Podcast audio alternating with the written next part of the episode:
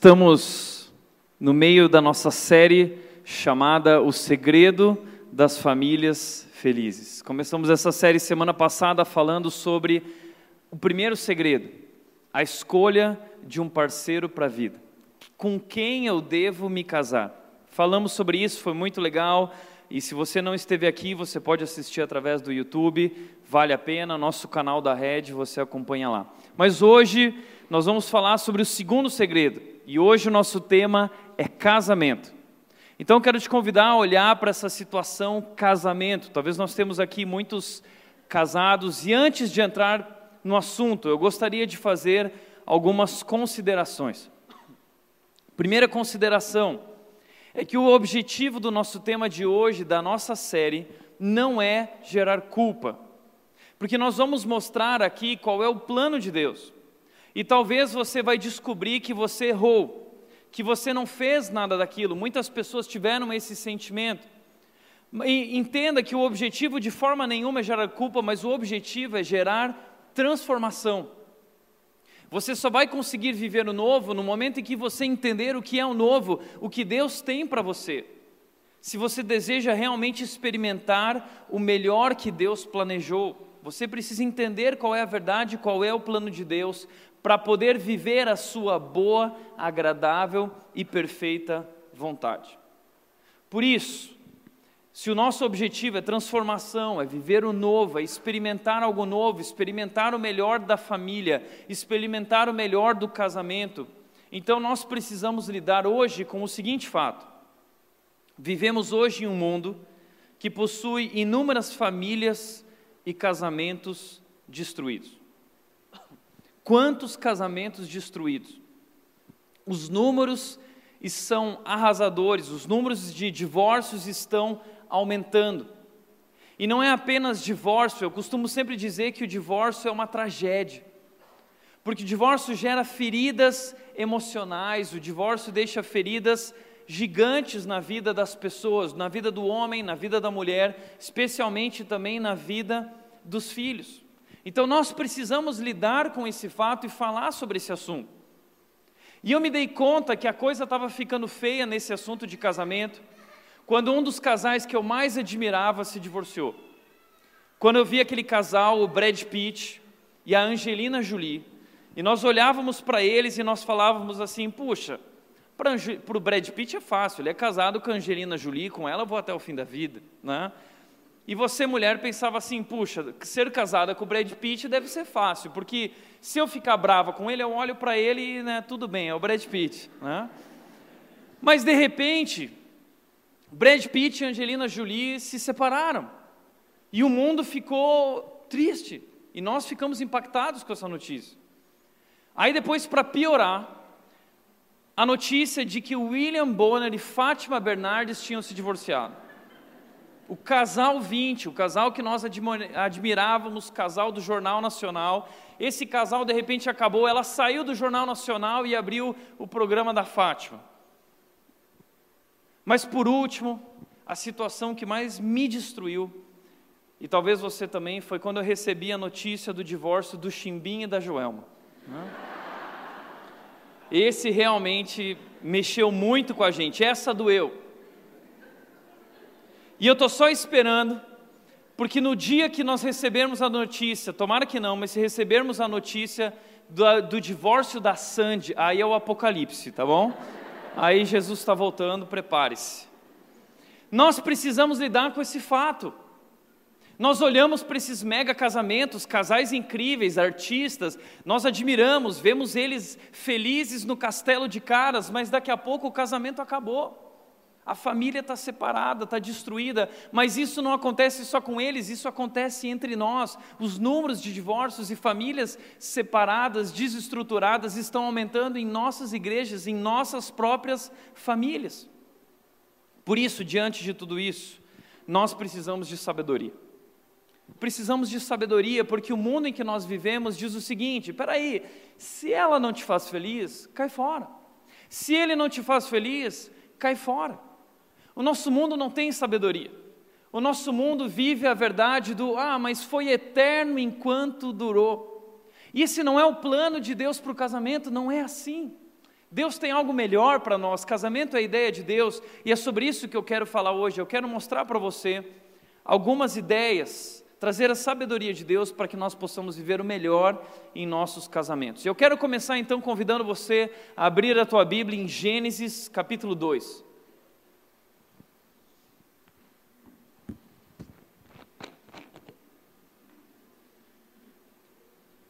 Gênesis capítulo 2, versículo 23.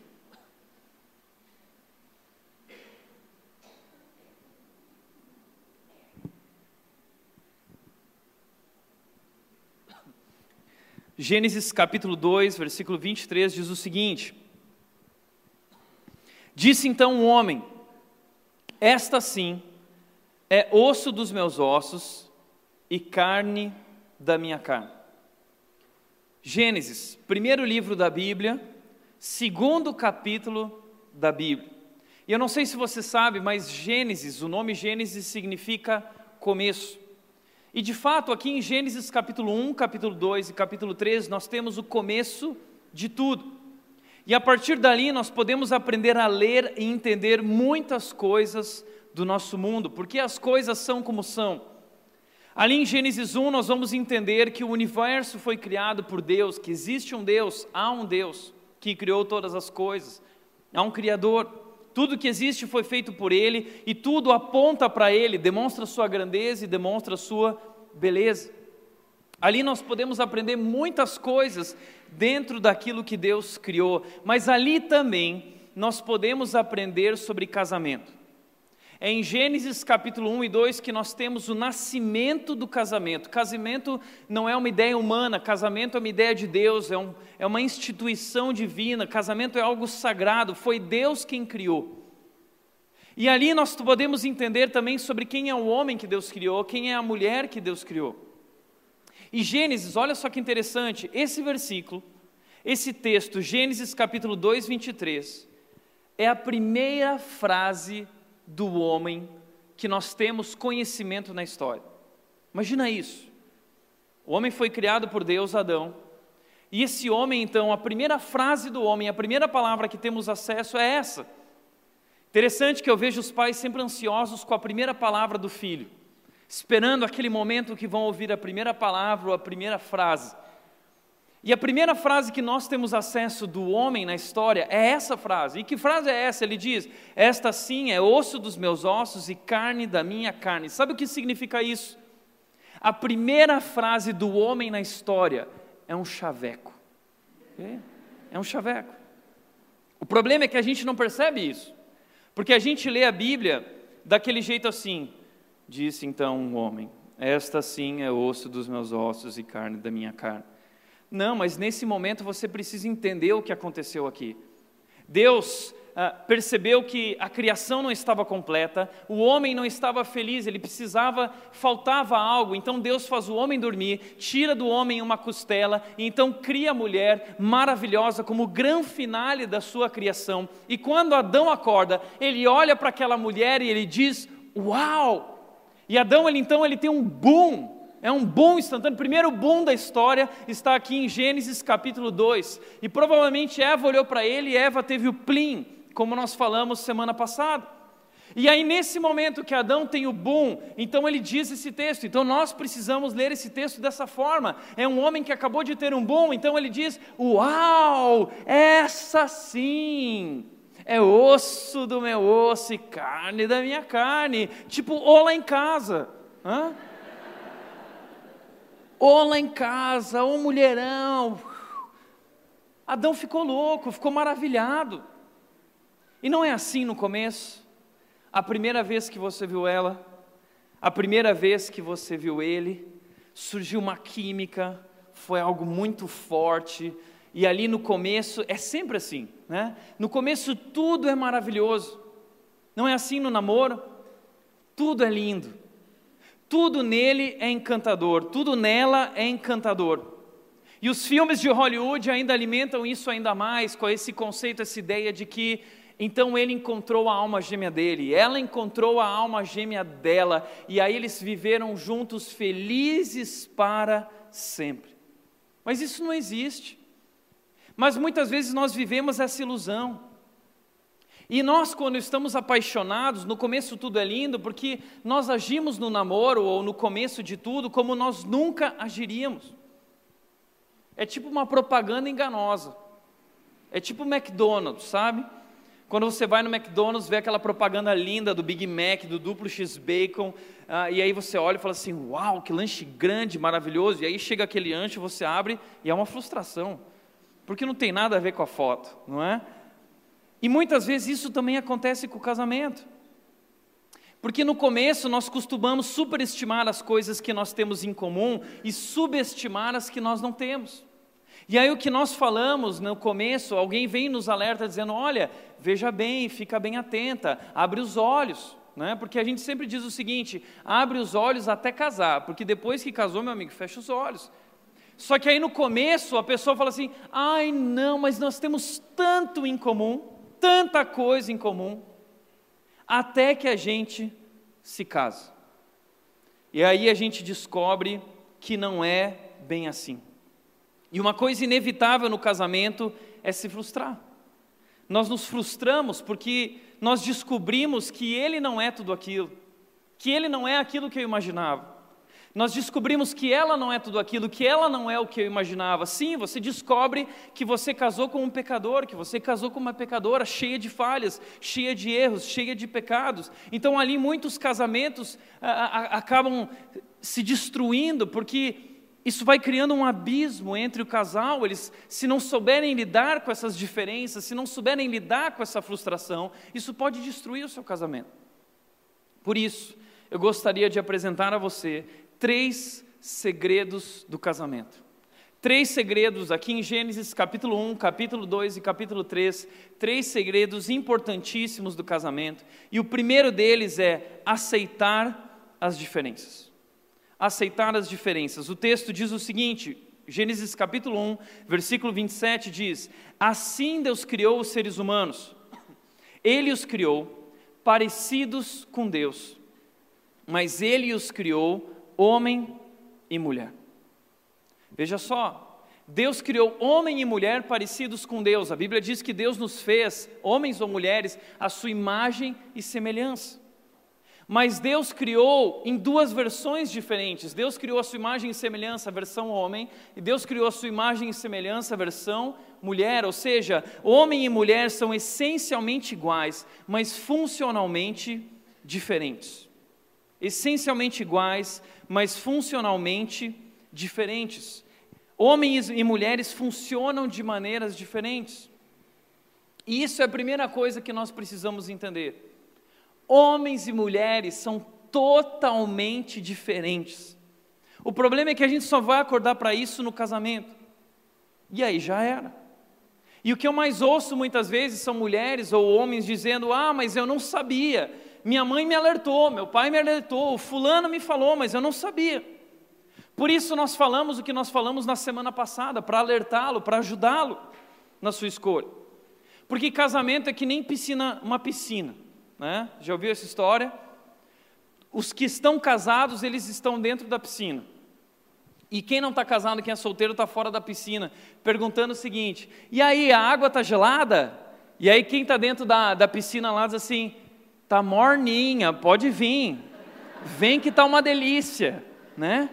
O cara chega e fala assim: ah, casamento vale a pena, é bom? É bom, é ótimo, mas no fundo você está pensando, ele vai ver só, ele vai se. Eu não quero estar tá na piscina sozinho, passando frio, entendeu? Mas a verdade, a verdade é que no casamento a água trinca, trinca. E nós não falamos isso para os outros, porque a gente, a gente gosta de contar só a parte boa, porque a gente usa máscaras, porque a gente tem vergonha de se expor. Mas a verdade é que no casamento a água trinca. E vou te falar, e se você quiser sair da piscina porque a água está gelada, fora vai estar tá mais gelado ainda. Tá bom? Então, se você achar que a saída é o divórcio, você vai descobrir, e a Bíblia mostra isso, que o divórcio não é a melhor saída. Então, nós precisamos lidar eh, de forma real, nós precisamos encarar a realidade. E eu já quero de cara começar a te ajudar com o seguinte: alguém me mandou um áudio, eu achei muito legal e eu quero transmitir isso aqui. Ah, como a mulher pode fazer o homem feliz e como o homem pode fazer a mulher feliz. Tá? É muito simples. A mulher, para fazer o homem feliz, quatro coisas apenas. Tem que dar para o homem o que comer, dormir com ele, deixar ele em paz e deixar ele sair com os amigos. Tá bom? Quer fazer teu marido feliz? Dê para ele o que comer, durma com ele, deixe ele em paz e deixe ele sair com os amigos. Simples, ok? Agora, homens, muito importante, tá bom? Como fazer uma mulher feliz? Vamos lá. Ser amigo, companheiro, amante, bonito, charmoso, bom na cozinha, atlético, eletricista, encanador, mecânico, carpinteiro, decorador, estilista, poeta, psicólogo, exterminador de insetos, psiquiatra, bem-humorado, bom ouvinte, organizador, um bom pai, cheiroso, carinhoso, simpático, culto, atento, sedutor, inteligente, engraçado, criativo, forte, compreensivo, tolerante, prudente, ambicioso, capaz, corajoso, verdadeiro, seguro e topar tudo. Ok? Mas nós não acabamos, ok? Você também não pode esquecer de elogiar a mulher direto, dar presente, ser honesto, abrir a porta do carro. Você não pode estressar, não pode olhar para as outras mulheres que passam na rua, tem que levantar a tampa da privada, tem que ser professor de informática, não pode roncar. Também nunca esquecer o aniversário dela, o aniversário de namoro, o aniversário do primeiro beijo, o aniversário da primeira vez que vocês se viram o aniversário da mãe dela e o dia dos namorados. É simples assim. Ok? É simples assim. Ok? Está resolvido? E ainda tem gente que chega para mim e diz que as mulheres são complicadas. E se você quiser saber mais, descobrir mais, nós trouxemos um livro para a Redbook, você pode comprar ali na saída. O livro se chama Como Entender as Mulheres, o volume 1, tá bom? Passa na Redbook, você compra o livro e você vai então descobrir.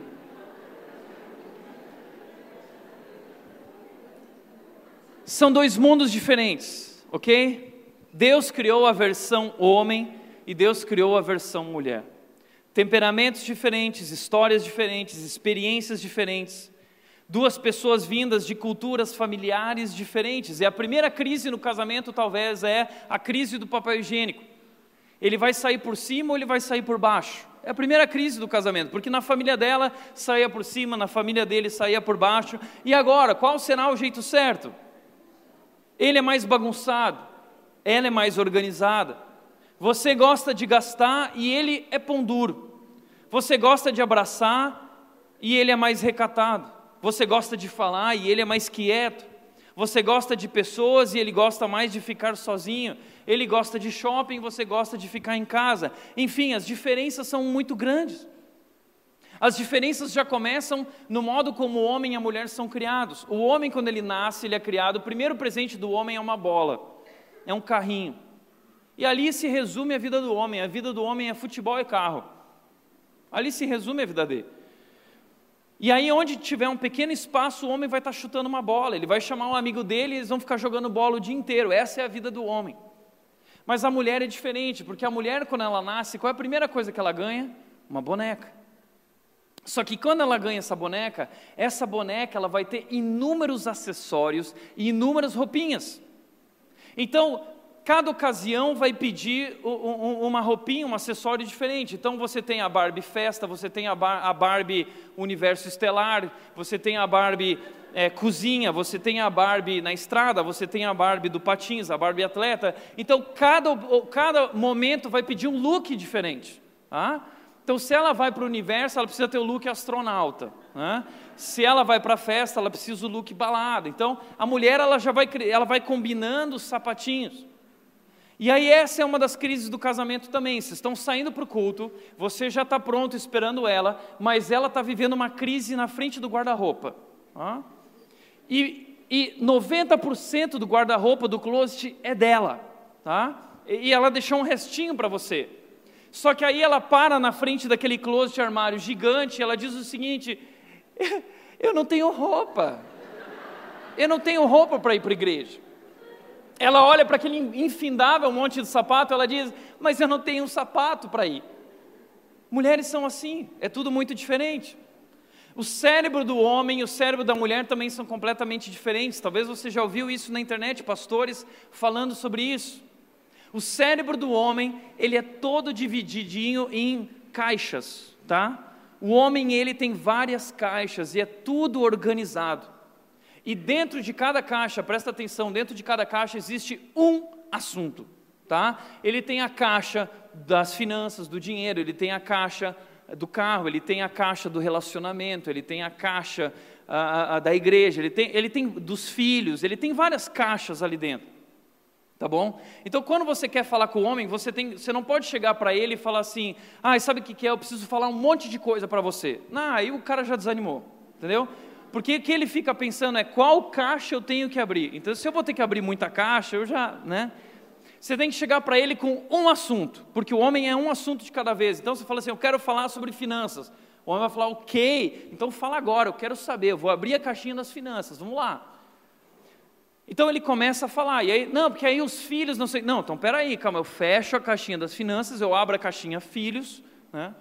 Agora o cérebro da mulher é completamente diferente.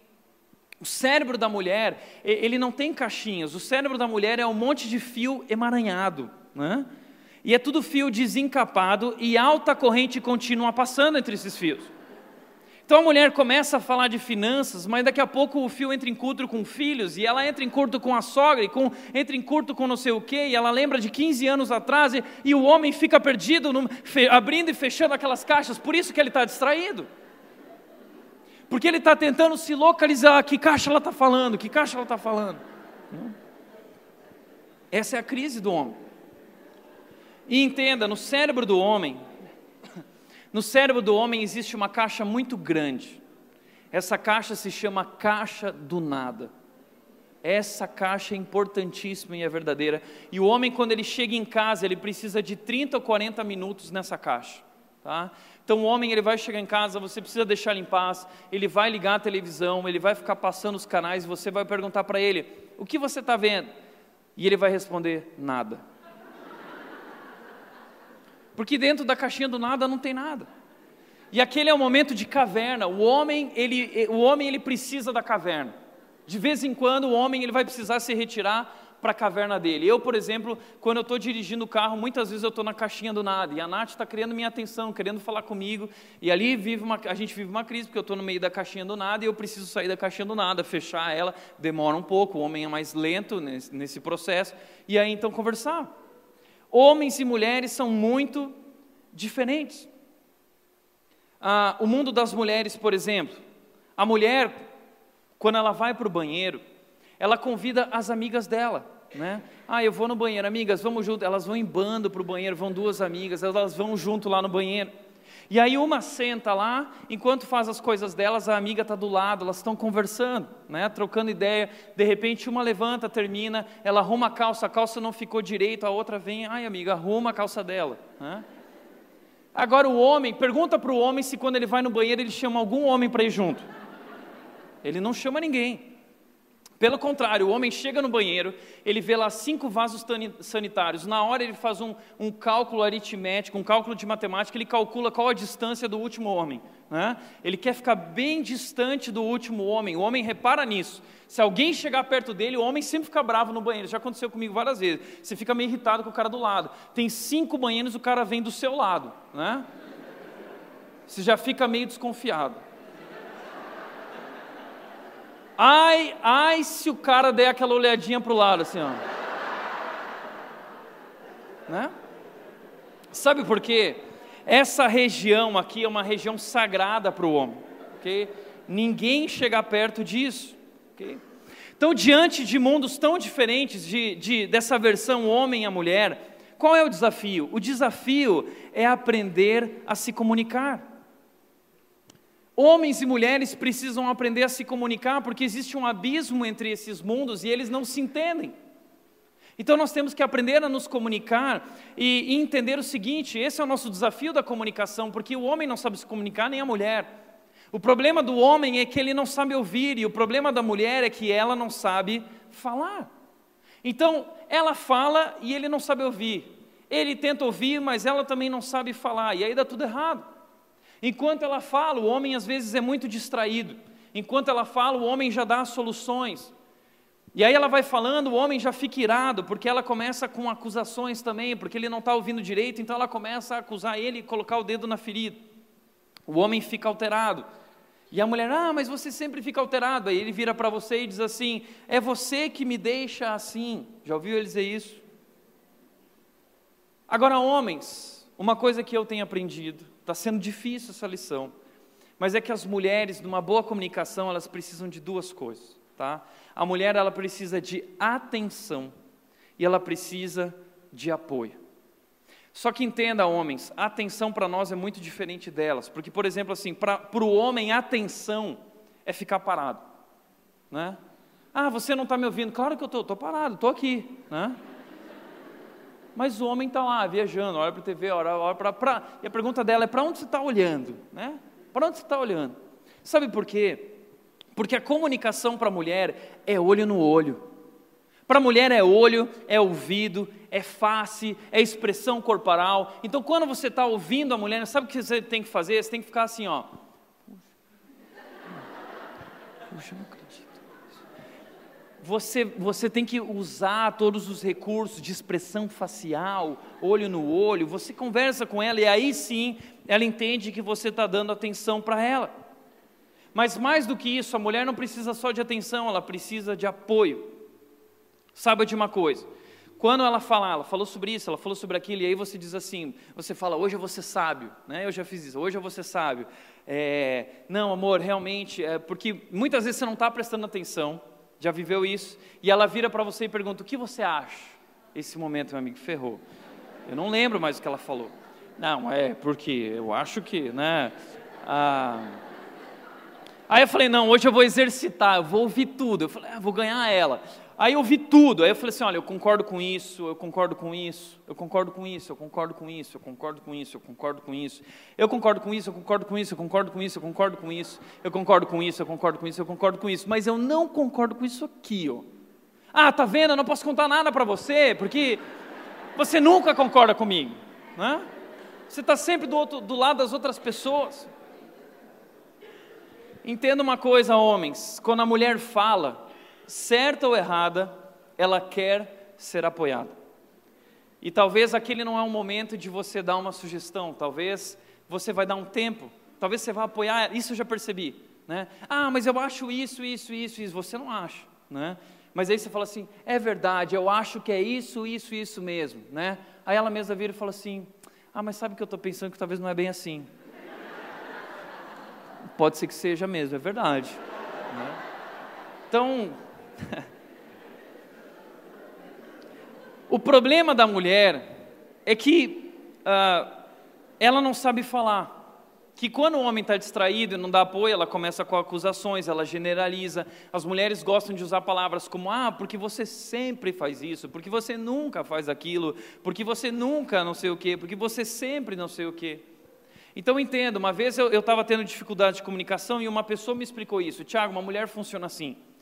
Ah, você saiu com ela na sexta noite, no sábado à noite, no domingo à noite, na segunda noite, vocês viveram momentos incríveis.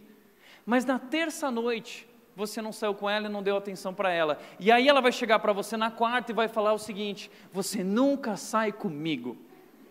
E aí o homem vai olhar e vai falar assim: ela é louca. Eu saí com ela na sexta, no sábado, no domingo e na segunda, eu só não saí com ela na terça. Mas a questão que me explicaram foi o seguinte: é que a mulher, ela coloca uma ênfase naquilo que ela queria. Aquele era o momento que ela queria, aquele era o desejo dela. Então as mulheres muitas vezes usam esse nunca, sempre. Então elas vão falar do relacionamento, em vez de elas falarem de uma caixinha do relacionamento, elas, elas falam: não, nada está legal, nosso casamento não tem nada legal. Mas peraí, você fala assim: tem um monte de coisa legal que a gente está vivendo, mas. Então essa é a diferença. E aí muitas vezes a, o homem pensa: ela é louca, né? E a, mas nunca, nunca diga isso para ela, ok? entenda uma coisa: nunca diga para ela que ela é louca, porque, meu amigo, é, você vai descobrir quem ela é. Não?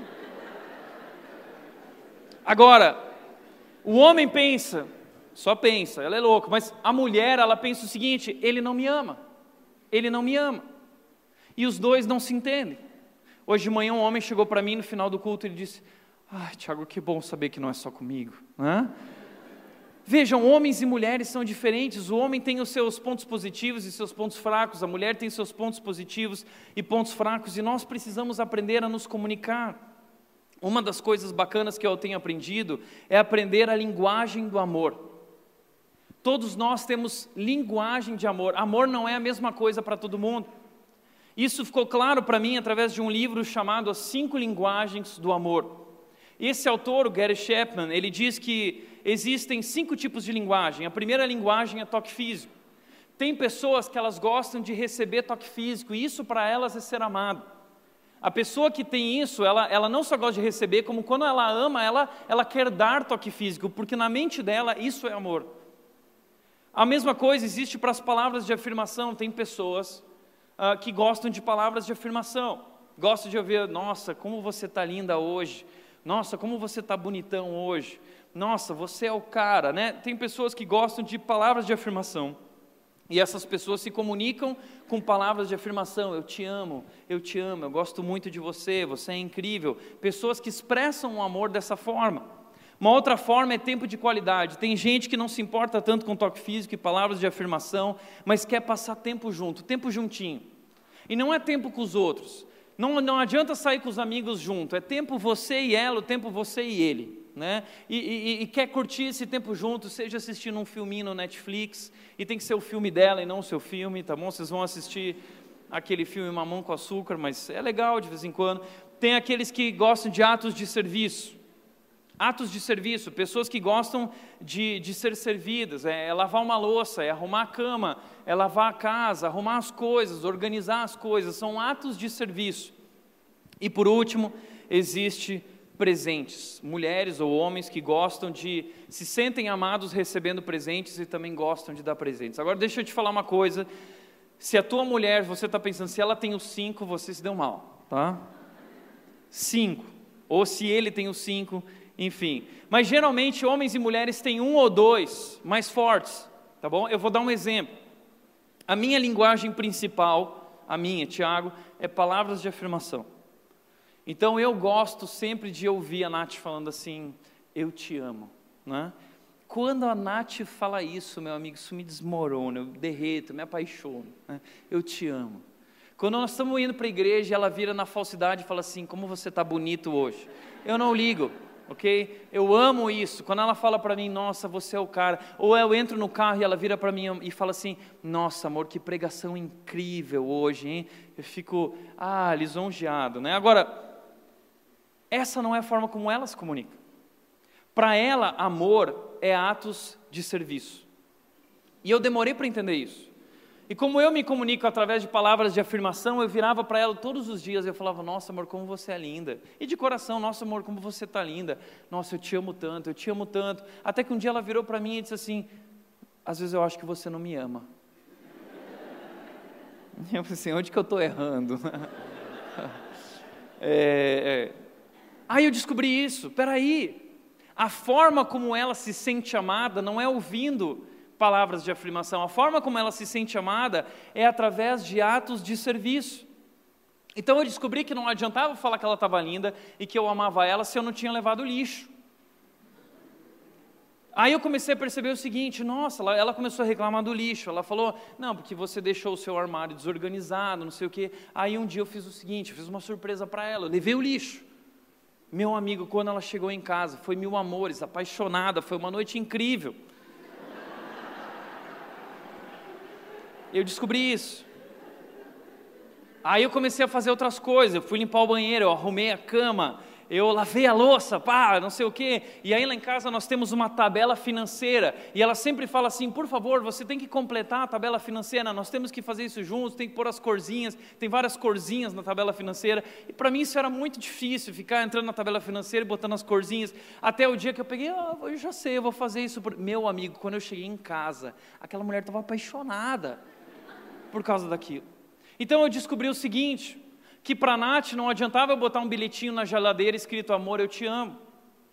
Então o que, que eu fiz? De manhã eu deixei um bilhetinho escrito amor, eu levei o lixo.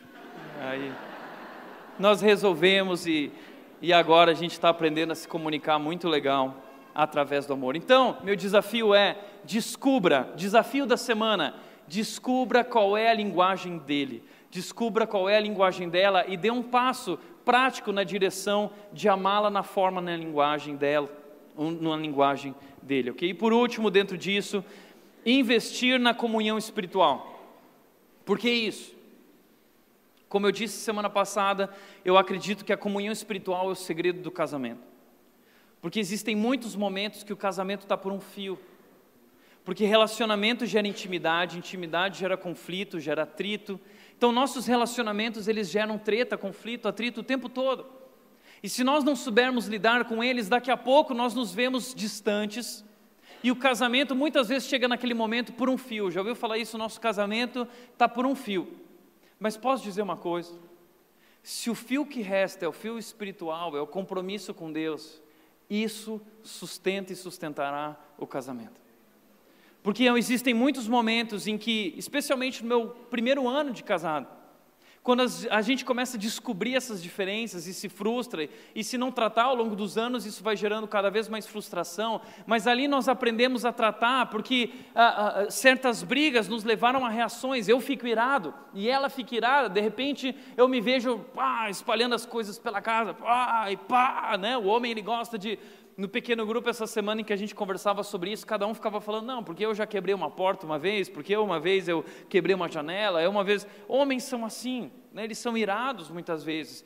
E, e, e, muitas vezes ela também, ah, ah, porque eu vou sair, porque eu vou para casa dos meus pais agora, porque aí um dia a gente parou e falou assim, não, vamos lá, nós assumimos um compromisso diante de Deus, e nós temos que amar um ao outro e aprender a nos amar, e, e, e nós precisamos parar com, com, essas histórias de, ah, eu vou sair, ah, eu vou me divorciar, ah, eu vou. E nós tomamos uma decisão ali, nós decidimos que no nosso vocabulário nunca mais existiria a palavra divórcio. Nunca mais. Essa palavra, essa possibilidade não existe. Existe suicídio, né? mas divórcio não existe, ok? Por que isso? Porque eu preciso honrar a Deus. E ela precisa honrar a Deus. O nosso compromisso, antes de termos assumido um compromisso um com o outro, nós assumimos um compromisso com Deus. E eu não estou com ela porque eu gosto ou não gosto, estou com ela porque eu assumi um compromisso com Deus e Deus disse que casamento é isso e eu vou até o fim. E ela também, da mesma forma, ama a Deus, e ela precisa honrar o compromisso que assumiu diante de Deus, porque isso é casamento. E nós temos que ir juntos até o fim, custe o que custar, e fazer valer esse casamento, e construir um grande amor, porque entenda, um grande amor não acontece. Um grande amor é construído com muito amor, perdão e sacrifício. E a vida espiritual pode ajudar vocês, a comunhão com Deus pode ajudar vocês a se amarem um ao outro, se perdoarem, pode fortalecer a relação de vocês. A Bíblia diz: se não for o Senhor o construtor do lar e o sustentador, em vão será trabalhar. Então, construa seu relacionamento com essa base, um relacionamento a três: você, ela e Deus, você, ele e Deus, ok? Segundo lugar, segundo segredo, abandonar a individualidade. Quando nós entramos no casamento, além de aceitarmos as diferenças, nós precisamos abandonar a individualidade. Gênesis capítulo 2, versículo 24 diz o seguinte: É por isso que o homem deixa o seu pai e a sua mãe para unir-se com a sua mulher, e os dois se tornam uma só pessoa. Então a primeira coisa aqui é que quando nós vamos casar, nós deixamos algo. A palavra aqui, homem, é uma palavra no sentido mais geral, é o ser humano, é o homem e a mulher deixa. Então a primeira coisa no casamento é que quando a gente entra no casamento, a gente está deixando algo. Eu costumo dizer que deixar pai e mãe significa maturidade. Eu só posso me casar quando eu tenho maturidade para deixar papai e mamãe. E maturidade envolve maturidade espiritual, envolve maturidade emocional e envolve maturidade financeira. Isso é muito importante. Mas eu preciso deixar não só pai e mãe, eu vou deixar muita coisa quando eu me casar, eu vou, eu vou ter que deixar muita coisa que eu gosto, da minha individualidade, porque agora eu estou me unindo para se unir. Então eu deixo algo para me unir com essa pessoa, e então os dois se tornam uma só pessoa, o que a Bíblia chama de uma só carne. E uma só carne é um conceito especial, é um conceito é, espiritual, é algo que humanamente nós não conseguimos entender. Mas a Bíblia diz que o casamento não foi o homem quem uniu, foi Deus quem uniu. Por isso ele diz: aquilo que Deus uniu, que o homem não separe. Existe uma união que é de alma, uma união espiritual através do casamento. E, e, e, a Bíblia diz que quebrar essa união arrebenta com a nossa vida, é um desmembramento do nosso corpo, porque nós nos tornamos uma só carne, uma só pessoa. Os dois se tornam uma só pessoa. O que significa isso? Primeiro lugar, se tornar uma só pessoa fisicamente. Através do sexo, da sexualidade, nós nos tornamos uma só pessoa. Por isso o sexo é tão especial e o sexo foi preparado e planejado por Deus para o casamento. E filhos são a representação mais claras, através da relação sexual, desse uma só carne. Quando o filho nasce, ele nasce, graças a Deus, com a cara da mãe, mas muitas vezes nasce com o temperamento do pai. É a cara da mãe, mas são os olhos do pai. Enfim, a, a, ali nós temos uma só carne, o resultado da nossa união. Mas não é só na vida do filho, é na nossa vida. A sexualidade traz essa união física. E o, o sexo deve ser usado para isso, é para isso que ele foi criado por Deus. Por isso o pastor Tim Keller disse o seguinte: o sexo é, talvez, o meio mais poderoso que Deus criou para ajudar você a se entregar inteiramente a outro ser humano. É o modo designado por Deus para que duas pessoas digam uma a outra: pertenço completa, inteira e exclusivamente a você. E o sexo nunca deveria dizer nada menos do que isso. Sexo foi criado por Deus e ele é maravilhoso, mas ele foi criado para o casamento. E claro, a, a, questão sexual também é um desafio no casamento, porque o homem tem a sua forma e a mulher tem a sua forma. Costumam dizer que o homem ele é como um micro-ondas, né? Você ligou, pum, ele está pronto, né? Agora a mulher ela, ela é como um forno a lenha, né? Você vai colocando a lenha, tudo mais. Essas diferenças também muitas vezes complicam. Nós precisamos entender isso e abrir mão e se comunicar na forma dela e na forma dele. Mas depois isso nos leva, depois dessa questão do sexo e do casamento, isso nos leva a um envolvimento emocional muito forte. Há um envolvimento emocional, há um envolvimento profundo através disso. E ali não é mais a minha história ou a história dela, agora é a nossa história. Tanto que quando a gente vai relembrar o casamento, a partir do casamento, o nosso álbum de fotos é junto, não tem mais o álbum dele ou o álbum dela. É o nosso álbum de fotos. Nós estamos juntos em todas as fotos. Nós estamos juntos no DVD do casamento. Agora as nossas memórias estão juntas, não dá mais para separar. A minha história é a história dela e a história dela é a minha história. Não tem como contar a história dela sem me colocar no meio. Não tem como contar a minha história, é a nossa história. Além disso, os dois se tornam uma pessoa também financeiramente. A partir do momento que nós nós casamos, não existe mais o que eu conquistei e o que ela conquistou. São conquistas nossas, é tudo junto. Tudo isso faz parte do casamento, nós nos tornamos um, inclusive financeiramente. Mas aqui eu percebo uma das grandes dificuldades dos novos casamentos. Pessoas que cada um tem a sua conta. Cada um tem a sua vida financeira. E aí eles dividem as contas.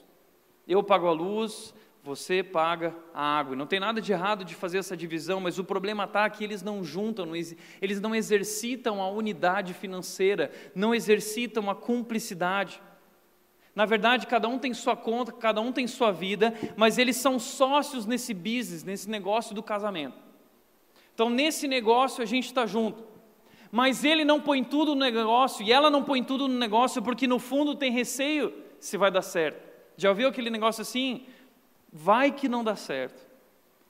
Então, hoje em dia, as pessoas já entram no casamento com três passos atrás, pensando, não, porque se não der certo, meu amigo, se você entra assim, o seu casamento já está fadado ao fracasso.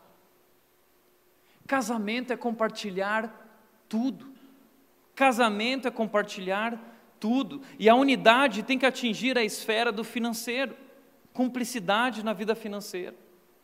O problema é que se você não faz isso, você só revela quem é o teu Deus. O teu Deus é o dinheiro. Mas entenda, eu gosto, uma coisa que o mundo disse, o mundo fala que eu acredito. Casamento é game over. Casamento é game over. E eu vou dizer game over para quê? Casamento é game over para o meu egoísmo. Acabou eu.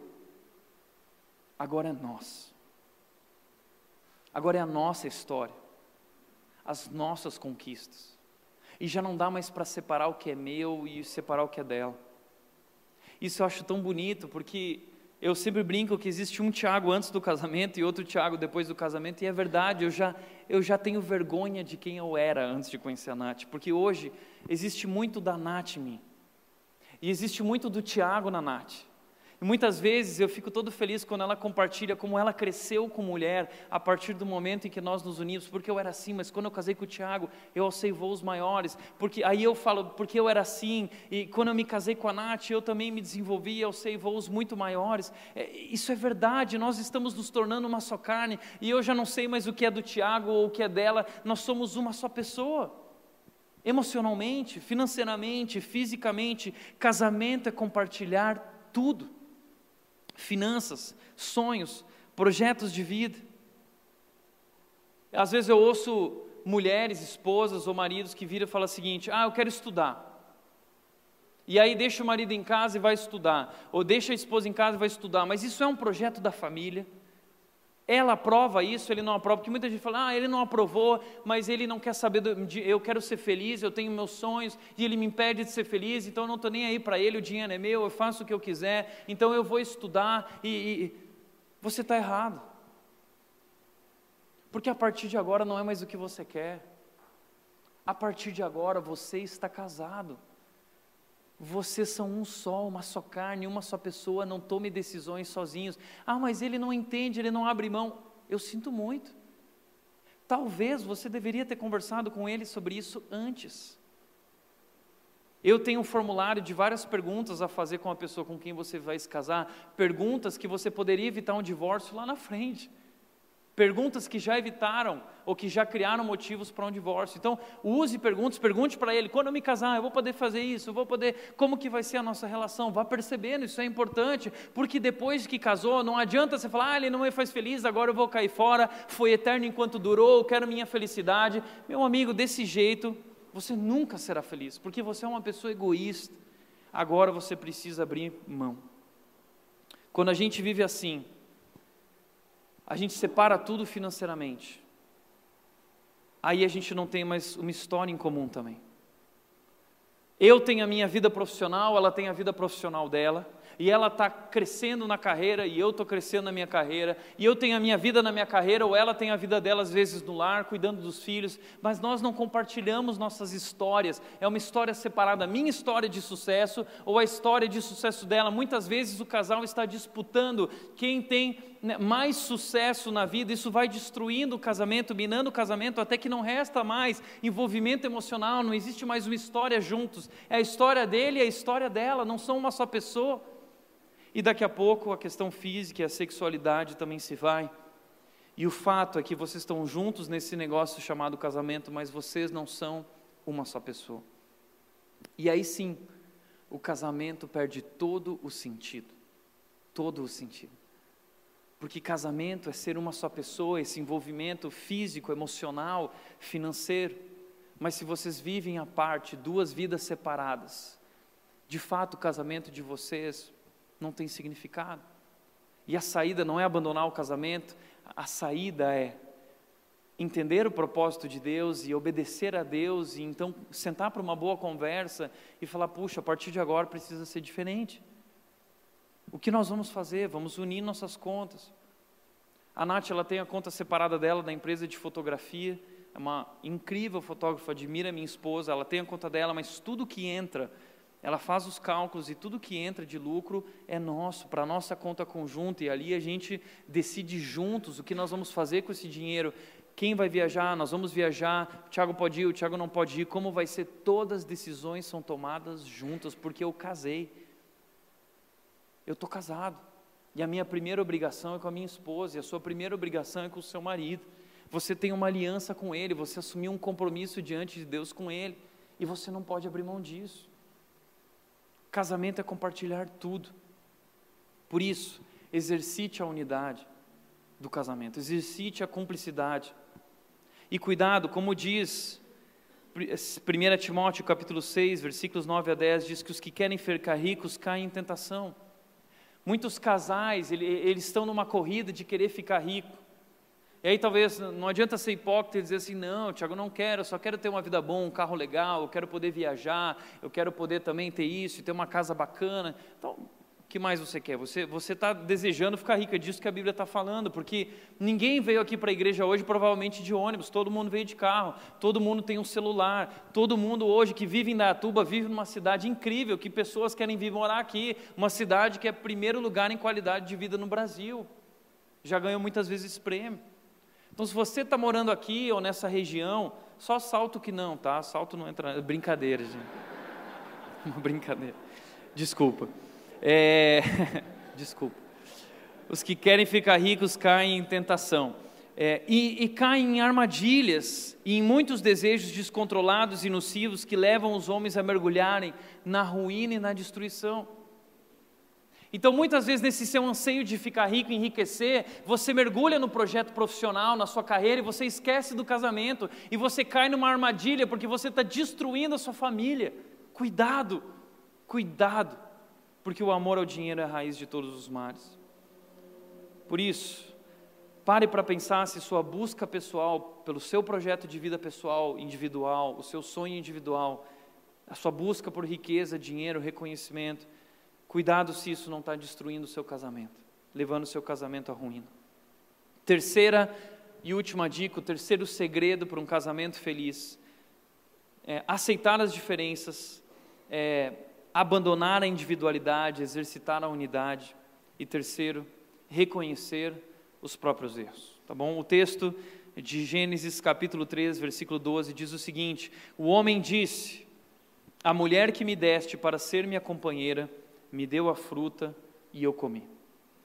Veja, o que aconteceu aqui? O homem foi criado e a mulher, eles receberam uma ordem de Deus. E a ordem era: desfrutem, comam de todos os frutos que existem no jardim, mas não comam daquela árvore. E o que aconteceu? A mulher se aproximou daquela árvore, ela foi tentada, e ela caiu na tentação, e ela deu para o homem, e o homem também comeu.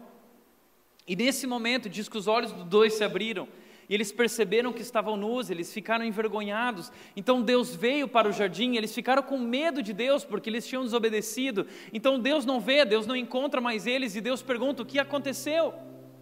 E aí o homem responde atrás da moita, dizendo: Nós estamos com medo. Mas por que vocês estão com medo? Porque estamos com vergonha. Por que vocês estão com vergonha? E a resposta do homem foi a seguinte: A mulher que me deste. Sabe o que é, Deus? A culpa é dela.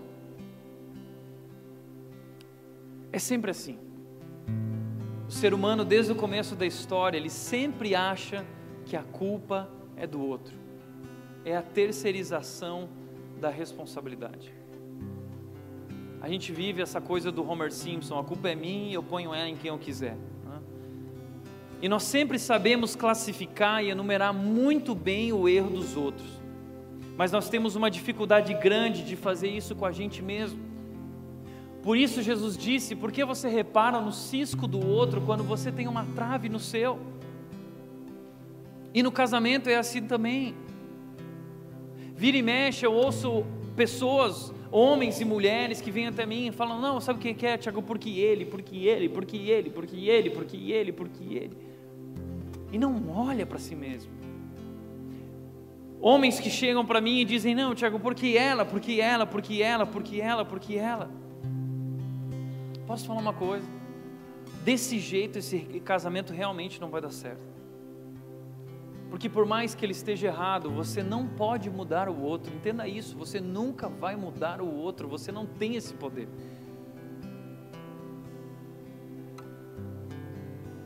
Então o que Adão precisava entender aqui é que ele também errou. Aliás, talvez a responsabilidade do erro era de Adão. Ele tinha que ter assumido. Porque Deus deu essa ordem primeiro para o homem, a mulher ainda não existia, e Deus orientou o homem, e, e, e, Adão estava próximo da mulher, e ela fez, e Adão foi omisso, ele não falou nada, ele não se pronunciou. Então a culpa é do homem também, ele precisava assumir a responsabilidade, dizendo: Pois é, Deus, eu errei, eu pisei na bola, eu não fui o homem que eu deveria ser para ela, eu não fui o líder que eu deveria ser, eu, eu esqueci o que o Senhor falou, eu não levei a sério, a culpa é minha, o erro é meu.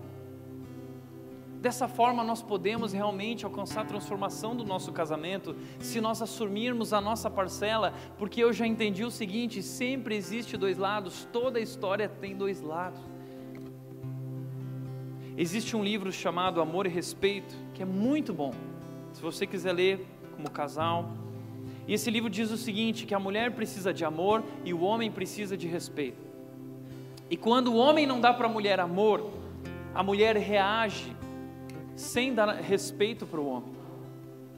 Então, se ele reage sem amor, ela reage sem respeito. E se ela reage sem respeito, é um ciclo insano. Então, ele vai reagir ainda mais sem amor e ela vai reagir ainda mais sem respeito. E esse ciclo vai piorando cada vez mais e vai destruindo a relação, e ele vai destruindo e machucando ela, e ela vai destruindo e machucando ele, e os dois vão se machucando até que a relação ela fica realmente por um fio. E o que o autor no livro ele diz é o seguinte: alguém precisa quebrar esse ciclo. Alguém precisa quebrar esse ciclo. E falar o seguinte: peraí, se ele não me dá amor, eu vou dar para ele. Se ela não me dá amor, eu vou dar para ela. E talvez você diz, puxa, Tiago, mas isso é tão difícil. Pois é, mas é esse amor que Deus nos chamou para viver no casamento. É esse amor que Deus nos chamou para viver no casamento. Sabe por quê? Porque isso é o Evangelho. O Evangelho é a história de um Deus que não errou, que tinha razão, que tinha um relacionamento com o homem, o ser humano, mas o ser humano traiu, desobedeceu, virou as costas. O ser humano machucou a dignidade de Deus. E o que, que Deus fez? Deus respondeu sem amor, Deus respondeu sem respeito. Não, o que ele fez? Ele viu que o homem estava na pior e ele enviou o seu filho. Ele amou o homem de tal maneira. E a Bíblia diz que Jesus Cristo, sendo Deus, abriu mão de quem era abriu mão da sua glória, Ele é dono de todas as coisas, Ele tem o direito sobre todas as coisas. A Bíblia diz que tudo no mundo foi criado por Ele e para Ele, Ele é dono de tudo isso e nós estragamos tudo isso, mas Ele não veio cobrar a conta de nós, pelo contrário, a Bíblia diz que Ele abriu mão do seu direito, Ele abriu mão da sua dignidade, Ele abriu mão da razão, Ele se esvaziou, Ele se esvaziou, Ele assumiu a forma humana e Ele veio servir aquele que traiu Ele. Ele veio amar aqueles que não o amaram. Ele veio dar a vida por aqueles que viraram as costas para Ele. É esse o amor de Deus por você, e é isso que significa o casamento. Casamento não é sobre mim, casamento não é sobre você, casamento é sobre quem Deus é, é sobre o seu amor maravilhoso que vem e serve e que se doa. Por isso, entenda: amar dói. Amar dói, porque amar é se doar. Amor não é sentimento. Amor é mais serviço que sentimento. Amor é mais decisão do que sentimento. Química não sustenta o casamento. Amar é se doar pelo outro, ainda que ele não me ame, eu me dou. Esse é o amor de Deus por nós e nós somos chamados a viver esse amor, o amor que tudo sofre, tudo suporta, tudo acredita, tudo espera. A palavra no grego é incrível, do tudo suporta, é a ideia de um telhado. Significa que vem as tempestades, mas você suporta, o amor cria um telhado e suporta, tudo suporta tudo acredita, acredita na transformação dele, na transformação dela, tudo espera, espera o tempo que for, espera o tempo que for, tudo sofre. Por isso entenda, quem quer amar sem sofrer não vai amar. Quem quer amar sem ser cuspido na cara não vai amar. Quem quer amar sem ser rejeitado não vai amar. Quem quer amar sendo compreendido sempre não vai amar.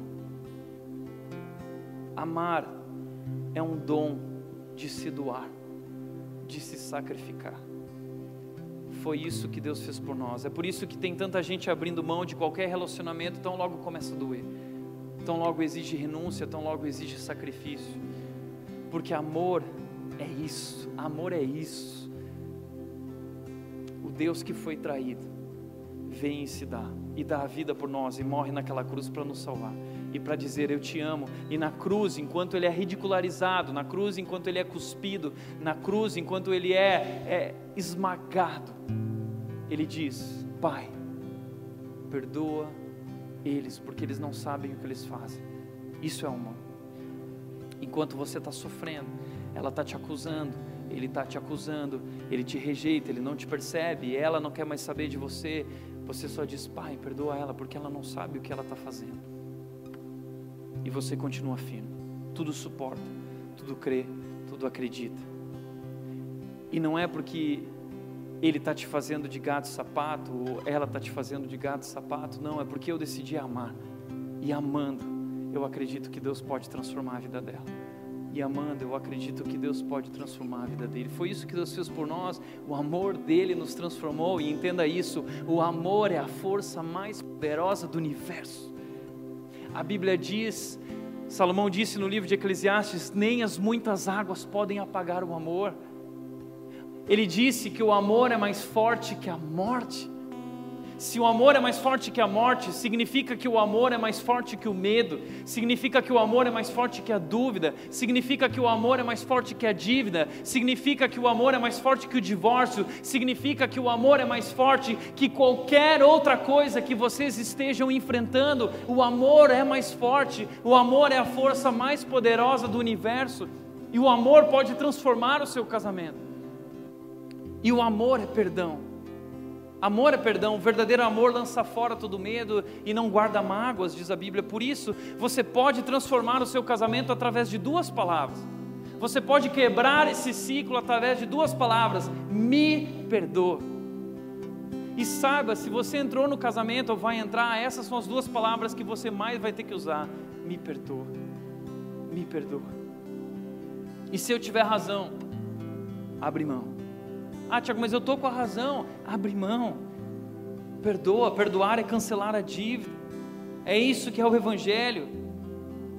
É isso. A Bíblia diz que nós devemos amontoar brasas vivas. Provérbios 25, 22 diz: 21, se o seu inimigo tiver fome, dele de comer, se tiver sede, dele de beber, você age fazendo bem ao, ao, seu cônjuge, se ele não te dá, se você hoje vê ele como inimigo, você decide servi-lo, você decide servi-la, custe o que custar, e o texto diz, Provérbios 25, 22, fazendo isso, você amontoará, amontoará brasas vivas sobre a cabeça dele, e o Senhor recompensará você amontoar brasas vivas. O que significa isso? Significa que ele está te maltratando, mas você ama, ama, e ele começa a ficar encucado pensando: mas por que ela me ama sendo que eu maltrato?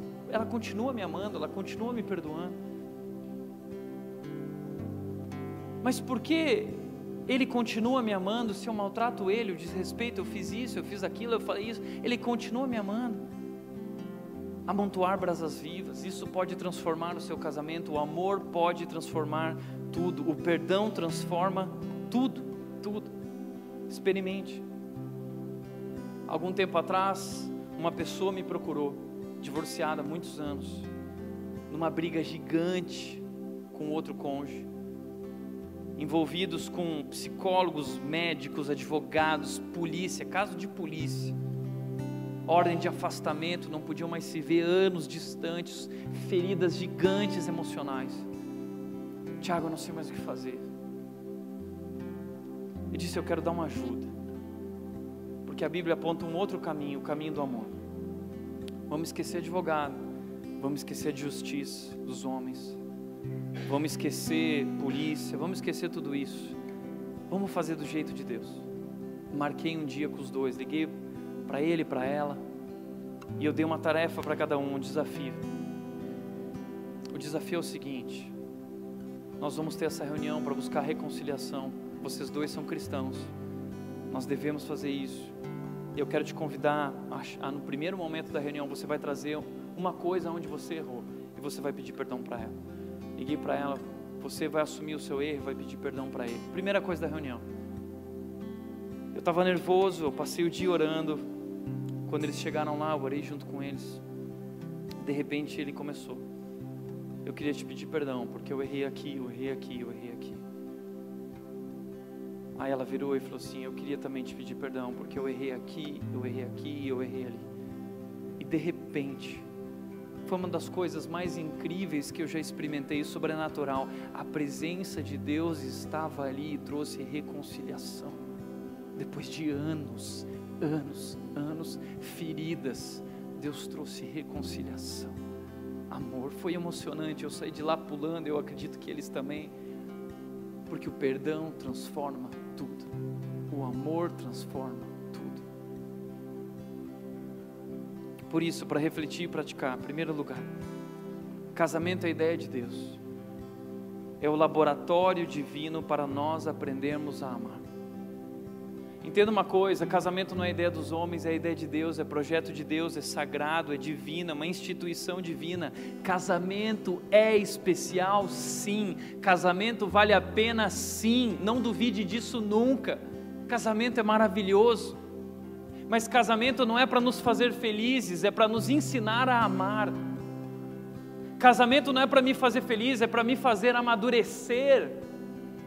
E não, não existe maturidade sem esse processo de dor, porque crescer dói, são as dores do crescimento. O casamento passa por tudo isso. O casamento é a faculdade do amor. Deus nos coloca ali para nós aprendermos a amar algo além de nós mesmos, porque nós não sabemos amar. Nós somos egoístas e o mundo diz: seja egoísta mesmo, busca o que te faz feliz. Mas Deus está dizendo: não, não é esse o caminho, você não será feliz. O caminho da felicidade é o caminho do amor. Abra mão de si mesmo, ame, aprenda a amar. Nosso mundo destruiu o amor. Nosso mundo não sabe o que é o amor, é um amor líquido, é um amor inconsistente. Esse amor não dura nada. Mas o amor de Deus, o amor sacrificial que somos chamados a viver, a Bíblia diz que nós precisamos dar a vida pelo cônjuge. Esse amor salva casamento. Segundo lugar, um grande casamento não acontece, é construído com muito amor, perdão, renúncia e sacrifício. Não vai acontecer simplesmente porque ele é maravilhoso, porque ela é maravilhosa. Química não sustenta o casamento. Você vai precisar trabalhar muito e se dedicar para essa relação com amor, com perdão e sacrifício diariamente. E entenda, não saia daqui hoje se sentindo culpado. Não existem casamentos perfeitos. Todas as famílias precisam de Jesus, todas as famílias precisam de Deus. Por isso, terceiro e último lugar, entenda que o casamento é sobre Deus e por Deus. Ele é o nosso maior parceiro na construção da vida conjugal. O casamento é sobre Deus, não é sobre mim, não é sobre a Nath, não é sobre você. O casamento é sobre Ele. Por isso a Bíblia começa falando sobre casamento e a Bíblia termina falando sobre casamento, o casamento de Jesus Cristo com a sua noiva, as bodas do Cordeiro, uma grande festa. Ali nós vamos celebrar o amor de Deus por nós. Por isso Deus compara a igreja com a noiva de Jesus Cristo porque é sobre Ele, é sobre o Evangelho, é sobre seu amor incondicional, seu amor maravilhoso. E o marido é chamado a amar a sua esposa como Cristo amou a igreja, e a esposa é chamada a dar a vida pelo marido, como Cristo também deu a sua vida. Nós damos a vida um pelo outro, isso é sobre Deus, mas isso também é por Deus. O casamento só é possível por Deus. Se não for o Senhor o construtor, o Salmo 127 diz, de nada adiantará. Ele é o construtor, ele é o sustentador dessa relação. E Ele é o nosso maior parceiro na construção desse negócio chamado casamento. Deus está com você. Deus está com você. Ele te ama. Você já venceu. Agora você só precisa derramar o amor que Ele derramou sobre a tua vida, derramar sobre o teu marido derramar sobre a tua esposa o amor que Ele derramou sobre a tua vida. Por isso, invista na vida espiritual, porque Ele é o nosso maior parceiro e o maior interessado na nossa felicidade conjugal. Busque a Deus. Quero te convidar a fechar os olhos.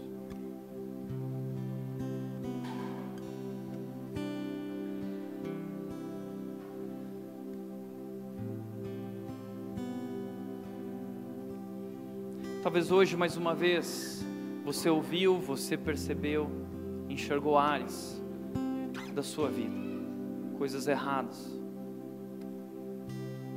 Mas eu quero te lembrar de algo.